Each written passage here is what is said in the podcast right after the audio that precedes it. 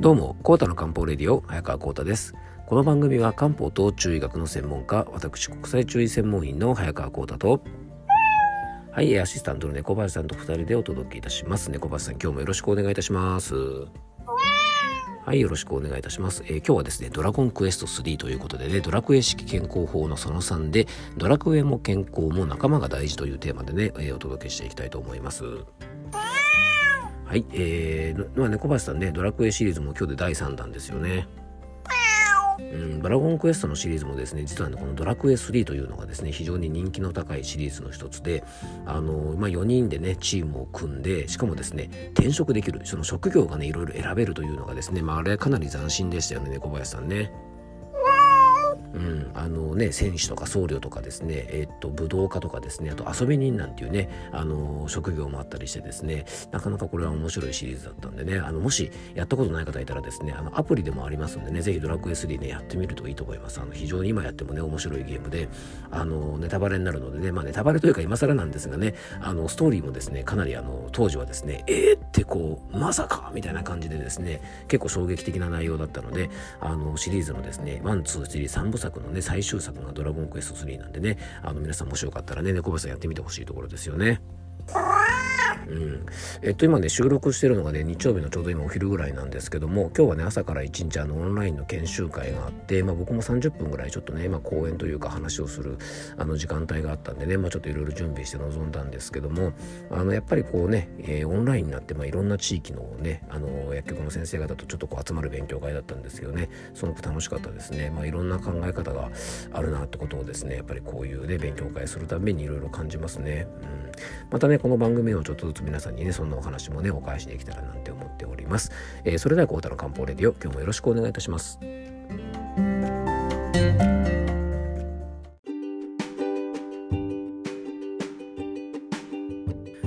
はい。ということでね、今日の本題の方に入っていきたいと思います。まさかの3回シリーズになっちゃった、まあ、ドラクエ式健康法なんですが、まさかね、ドラクエをですね、ネタにして3回も話すなんて思ってもなかったんですが、あのー、ね、一番最初の第1回、ドラクエ1ではですね、まあ、コツコツレベルを上げる、えー、大切さについてちょっとお話をしていただきました。まあ、スライムなんかをね、コツコツ退治することは、毎日コツコツね、養生をすることと同じで、まあ、根気がいりますが、まあ、レベル上げというのはですね、本当にあのドラクエでも裏切りません。養生もあのしっかりすれば僕たちを裏切りませんから、まあ、そんな養生の大切さを改めてお伝えしました。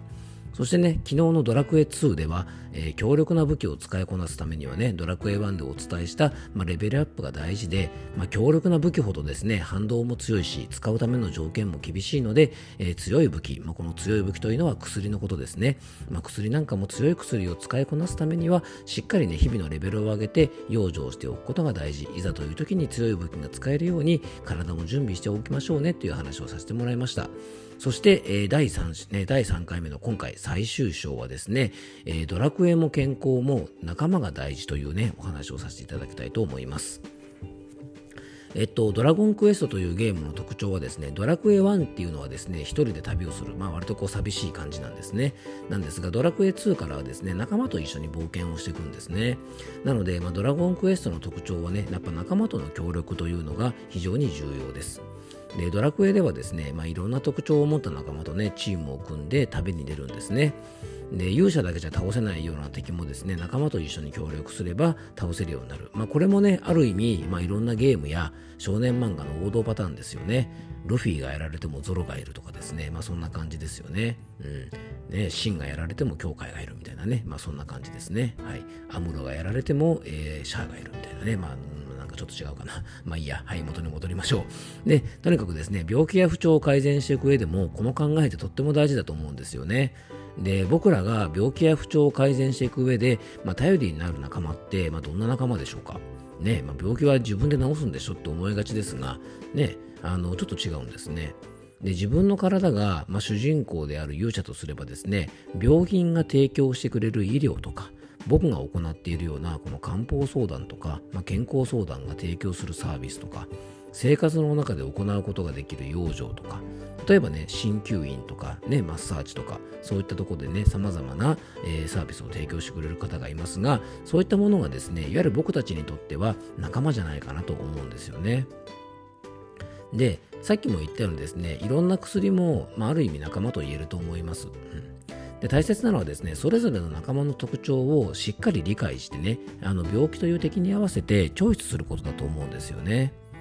でゲームのドラクエでも敵との相性があってですね、えー、力が強い戦士が得意とするような敵もいれば力は弱いけど呪文が使える魔法使いが、得意な敵なんかも結構いるんですね。で不調の改善とかあの、ね、整えたりすることにも同じようなことが考えられると思います。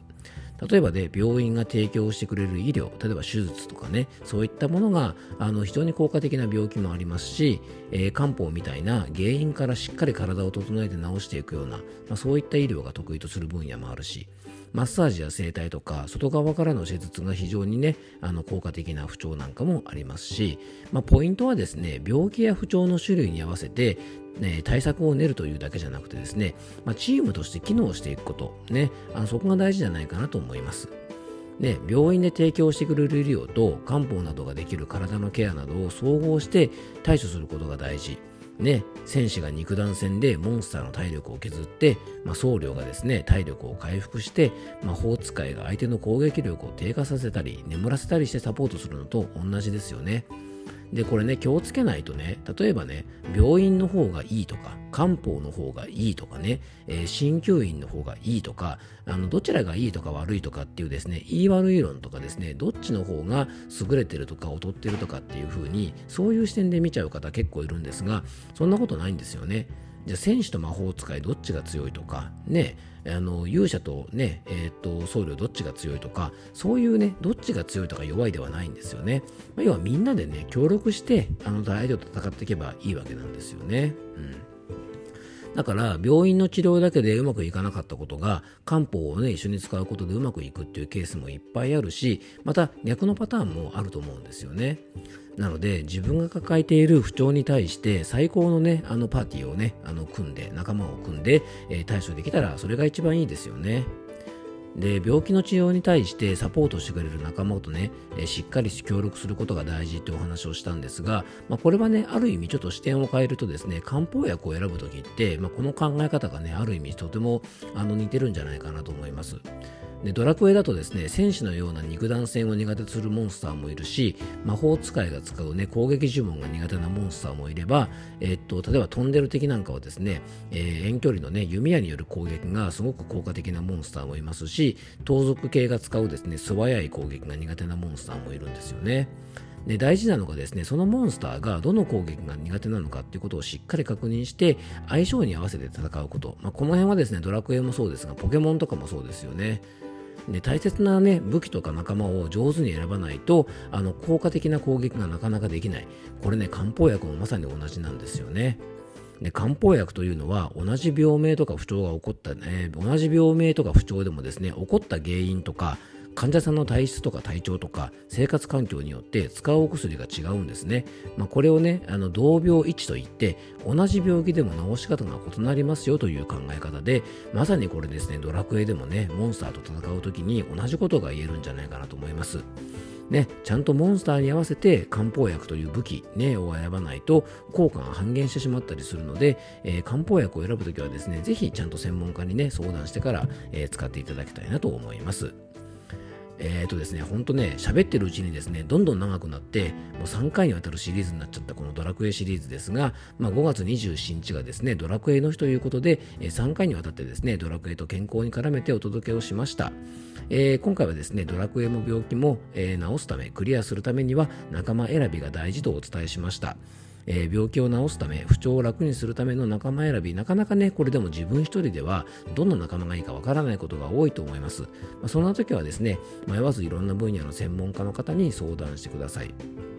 あのもちろん僕でもね構いません。あきっと皆さんの力になってくれると思いますので、まあ、一人で抱えたりとかですねネットで検索して、まあ、危険な自己判断をしたりとか友達や家族とか医療の専門家でない人の意見などにあんまりいろいろこう左右されるのではなくてえっとね僕に限らずちゃんと専門家にぜひ相談してください。ね、ドラクエから健康について学ぶことってね、本当にたくさんあると思います。ちょっと3回のシリーズまとめると、まあ、コツコツレベルを上げる養生、ね、強い武器を使うコツ、ね、要は薬を上手に使うコツ、そして、えー、特徴を生かした仲間の活用、要はいろんな分野の医療に関してね、提供しているところを、まあ、上手に活用することですね。なので何か不調があるときはぜひですね、まあ、少しでもね、今回のドラクエ式健康法なんかを思い出していただいて、えー、ぜひですね、養生を続けていただけたらなというふうに思っております。えー、最後に僕からご案内がありますので、よかったら最後までお付き合いください。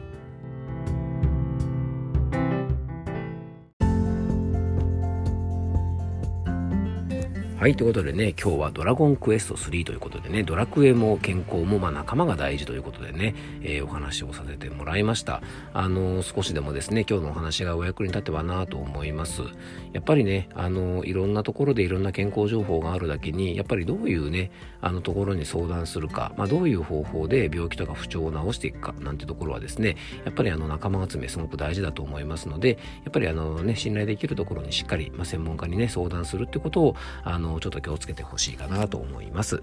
え最後に僕からご案内です。この番組ではあなたからのメッセージやご質問、番組テーマのリクエストなどをお待ちしております。えメッセージやご質問は番組詳細に専用フォームのリンクを貼り付けておきますので、そちらからよろしくお願いいたします。えそしてね、僕との漢方相談をご希望の方は僕のお店のホームページのリンクを番組詳細の方に貼り付けておきますので、えそちらをね、ぜひご覧いただけたらと思います。あの遠方の方はね、オンラインでの相談もやってますのでね、お気軽にお問い合わせいただけたらと思います。えー、しかしですね、今日曜日のね、あのまだお昼なんですけど、まあ暑いですね、なんかね、今日はあの地元であのビールフェスタみたいなやつをやってるんでね、ちょっともし時間があったらですね、夕方ぐらいから行ってですね、ちょっとこうビールでもチーンと飲んでね、あのまた、えー、明日の活力にしたいかなと思っております。えー、皆さんもね、暑くなるので体調気をつけてください。えー、今日も聞いていただきありがとうございます。どうぞ素敵な一日をお過ごしください。漢方専科サータ薬房の早川幸太でした。では、また明日。